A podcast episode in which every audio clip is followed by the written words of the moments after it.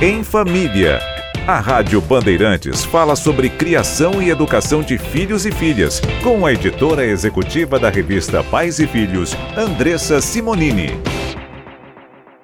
Tudo bem, Andressa? Tudo bem, e você? Tudo jóia. A gente sabe que o bebê conforto no carro é sinônimo de segurança, né? Mas é preciso ficar atento, principalmente se você tiver com um bebê muito pequenininho, recém-nascido, porque ele não pode ficar ali por muito tempo, né? Exatamente. A Associação Americana de Pediatria emitiu um alerta. Eles contraindicam deixar o bebê muito pequenininho, porque o tronco do, do recém-nascido pode ficar de uma maneira onde dá uma sufocação.